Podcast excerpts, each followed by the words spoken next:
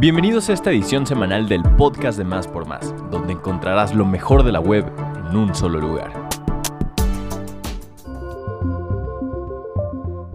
El presidente Andrés Manuel López Obrador y representantes de la iniciativa privada dieron a conocer un plan de inversión a 39 proyectos para reactivar la economía de México.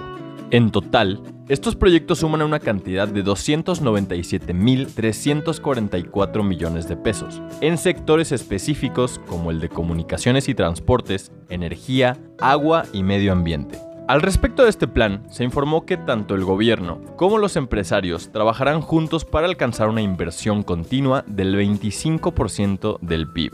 Además, indicaron que serán 32 nuevos proyectos, pues 7 ya se encuentran en funcionamiento. En comunicaciones y transportes, la inversión será de 158 mil millones de pesos para la construcción de 20 obras. En el sector energético, se realizarán 5 proyectos con una inversión de 98 mil 980 millones de pesos. Y finalmente, en el sector de agua y medio ambiente, habrá una inversión de 2.133 millones de pesos para solo dos proyectos. El manejo integral y manejo especial de residuos sólidos urbanos en Naucalpan, Estado de México, y para la construcción del sistema de abastecimiento de agua al Aeropuerto Internacional de la Ciudad de México. El pasado miércoles 7 de octubre se anunció la lamentable muerte de Mario Molina, Premio Nobel de Química de 1995. Mario Molina nació en 1943 en la Ciudad de México. Fue ingeniero químico egresado de la UNAM, con un posgrado en la Universidad de Friburgo y un doctorado en físico-química de la Universidad de Berkeley en California. Fue pionero y uno de los principales investigadores de la química atmosférica en todo el mundo.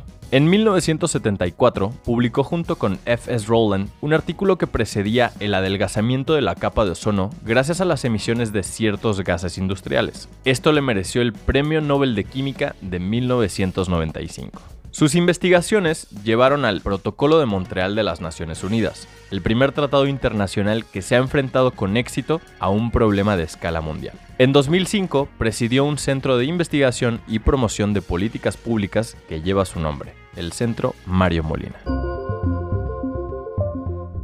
El presidente Andrés Manuel López Obrador dio a conocer que se construirá un aeropuerto en Tulum, Quintana Roo, y se hará con ayuda del ejército. El mandatario explicó que el aeropuerto de Tulum se colocará en un terreno de 1.500 hectáreas y que se tiene contemplado para el año 2023 a la par del tren Maya. Lo va a construir también el ejército, los ingenieros militares, igual que como se está haciendo el aeropuerto de Felipe Ángeles. Vamos a comenzar yo creo que a principios del año próximo a trabajar porque lo vamos a inaugurar en 2023.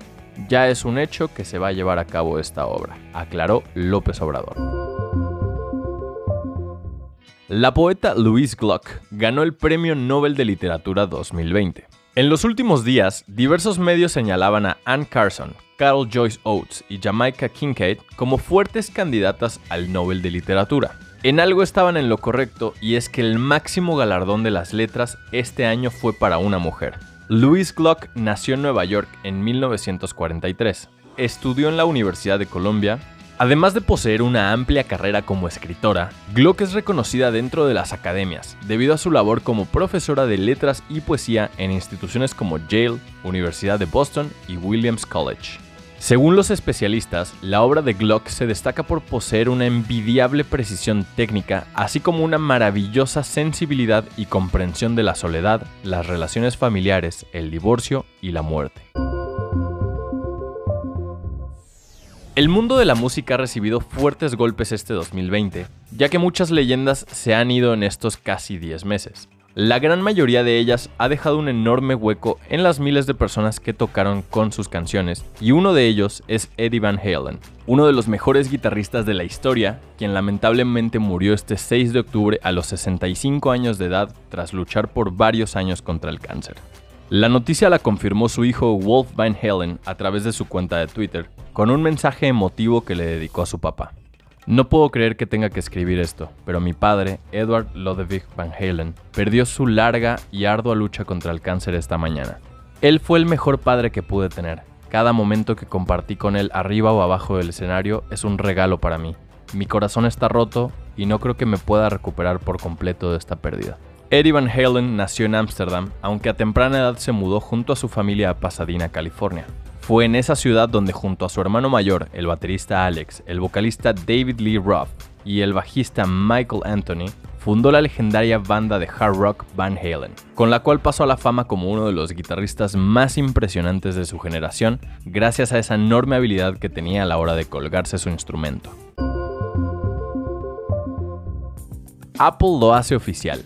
13 de octubre, el evento del iPhone 12. La compañía de Cupertino transmitirá el evento en línea, el cual será grabado en el Apple Park y muy probablemente desde el Teatro Steve Jobs. Uno de los equipos que más se espera en este 2020 es el iPhone 12.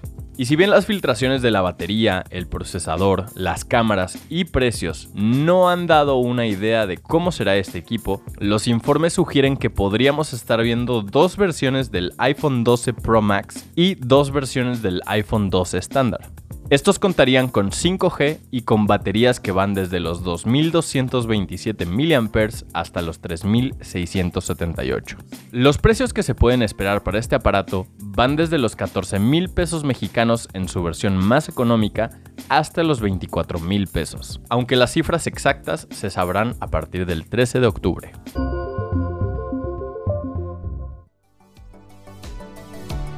Esta información fue traída a ti gracias a nuestros partners sopitas.com y 10. Gracias por escuchar. Nos vemos la próxima semana en el podcast de Más por Más, donde encontrarás lo mejor de la web en un solo lugar.